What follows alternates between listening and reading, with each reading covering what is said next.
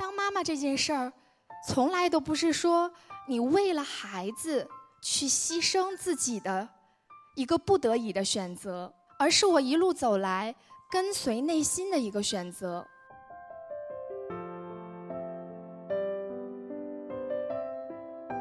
那一年的六一儿童节，我带着幼儿园的家长和孩子们去大连儿童村冥冥注定中与那里一个叫美美的一周岁半的小姑娘相遇。我无法释怀她那一双大大的渴望爱的眼睛，母性的力量柔柔的却无比有力量的从心底升起。我听到胎儿的心跳，我感动的哭了，被那种砰砰砰的生命力所感动。虽然我有在孕前进行了一些知识的补充，但真真正当妈的时候，我恨不得把它塞回肚子里面去。我恨不得当时学的就是一个妈妈专业。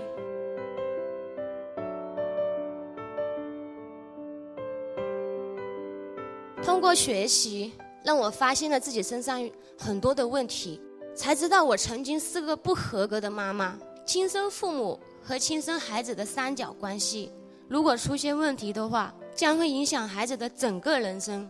根据研究表明，百分之五十到百分之七十五的新手妈妈都会经历抑郁情绪，还有百分之十五到百分之三十的妈妈更加不幸，她会遭遇抑郁症的困扰。虽然你是一个妈妈，虽然有时你可能蓬头垢面，但是只要可能的时候，还是善待一下自己，犒赏一下自己。只要妈妈心情愉悦了，这样孩子的情绪也会受到正面的感染。世界不需要全能的妈妈，也不需要完美的妈妈，世界只需要妈妈做自己。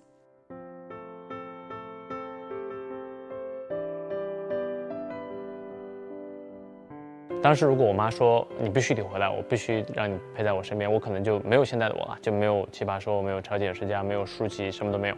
即使那么多人劝他，他还是跟我说你必须要你回来，他还是说你可以去追寻你的梦想。他为了我，为了我哥能够接受好的教育，放弃他的尊严，去挨家挨户的去借钱，这个场景是让我到现在为止还记忆犹新的。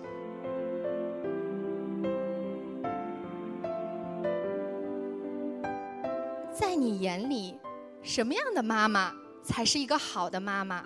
我本以为我的女儿会用一些形容词来回应我，但是我的女儿只用了四个字回答我。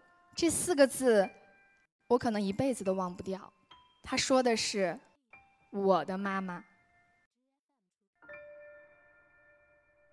这个是要给谁？妈咪。妈咪，OK？为什么？因为 Mother's Day。中文怎么说？妈妈的天。